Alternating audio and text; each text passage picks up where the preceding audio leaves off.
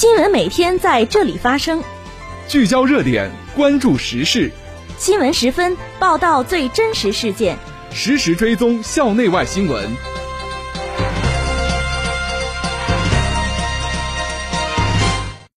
听众朋友，下午好，欢迎收听今天的新闻十分。今天是二零二二年九月二十九号，星期四，农历九月初三。今天夜间到明天白天，聊城地区天气晴，气温十九度到三十一度。首先，让我们关注历史上的今天。一九二七年九月二十九号，三湾改编确定了中国共产党对军队的绝对领导。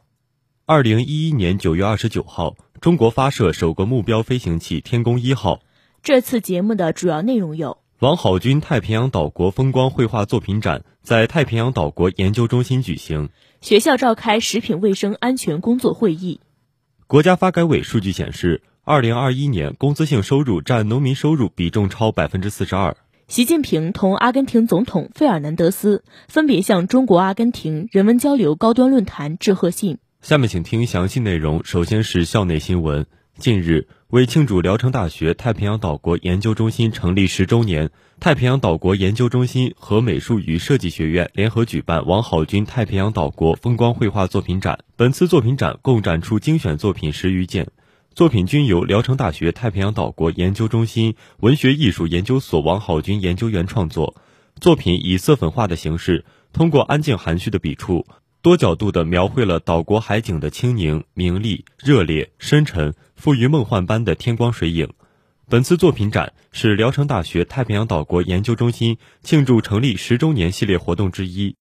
聊城大学太平洋岛国研究中心成立于二零一二年九月，是国内第一个独立建制的太平洋岛国研究机构，现为教育部国别和区域研究中心、山东省首批重点新型智库建设试点单位。山东省外事研究与发展智库。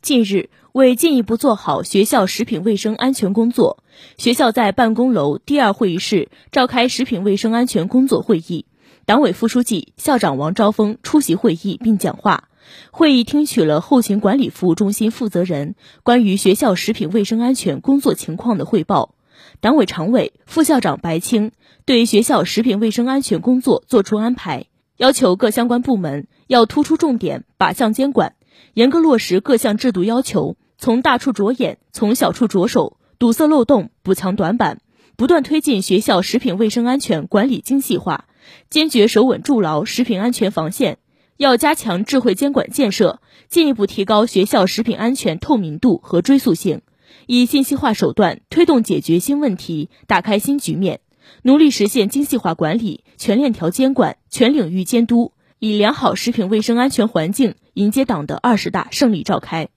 下面是学院快讯。近日，为进一步加强本科生党支部党风廉政建设，不断筑牢青年党员拒腐防变思想防线，历史文化与旅游学院组织青年党员观看了党风廉政建设专题教育片。活动由团委书记石小涵主持，全体青年党员参加。通过此次观看，有利于更加坚定严以用权、严以修身、严于律己的政治自觉。要以案为鉴，警钟长鸣，进一步强化底线思维，不断增强纪律观念和规矩意识。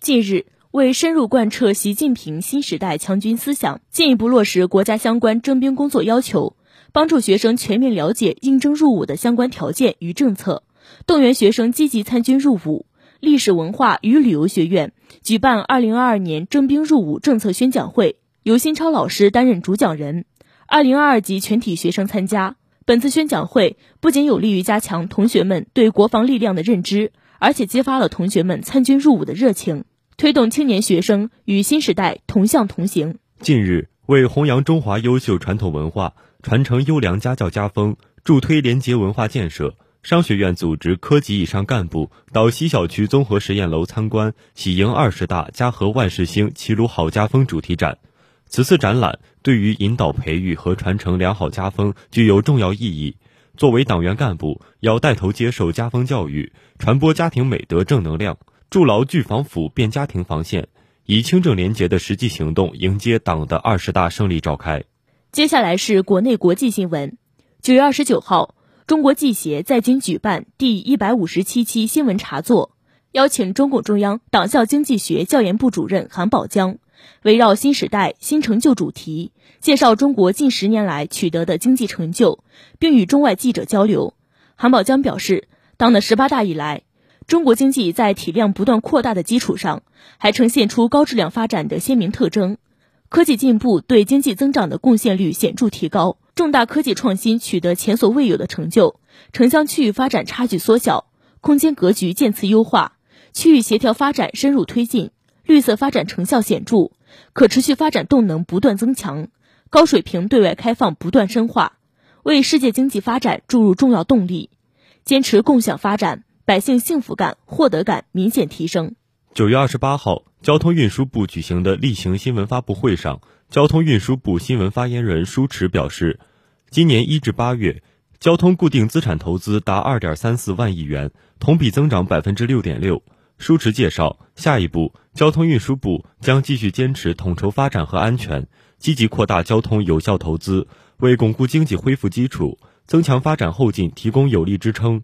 持续推动政策落地见效，及时疏通堵点难点，协调解决困难问题。在用足用好已出台政策基础上，不断谋划完善政策工具箱，加快完善资金要素保障机制。用好地方政府专项债券资金和政策性开发性金融工具，发挥国家有效投资重要项目协调机制作用，争取更多要素保障，强化项目前期工作质量和深度，全力稳在建、扩新建、增储备。九月二十八号，国家发展改革委召开新闻发布会，介绍乡村振兴战略规划实施进展情况。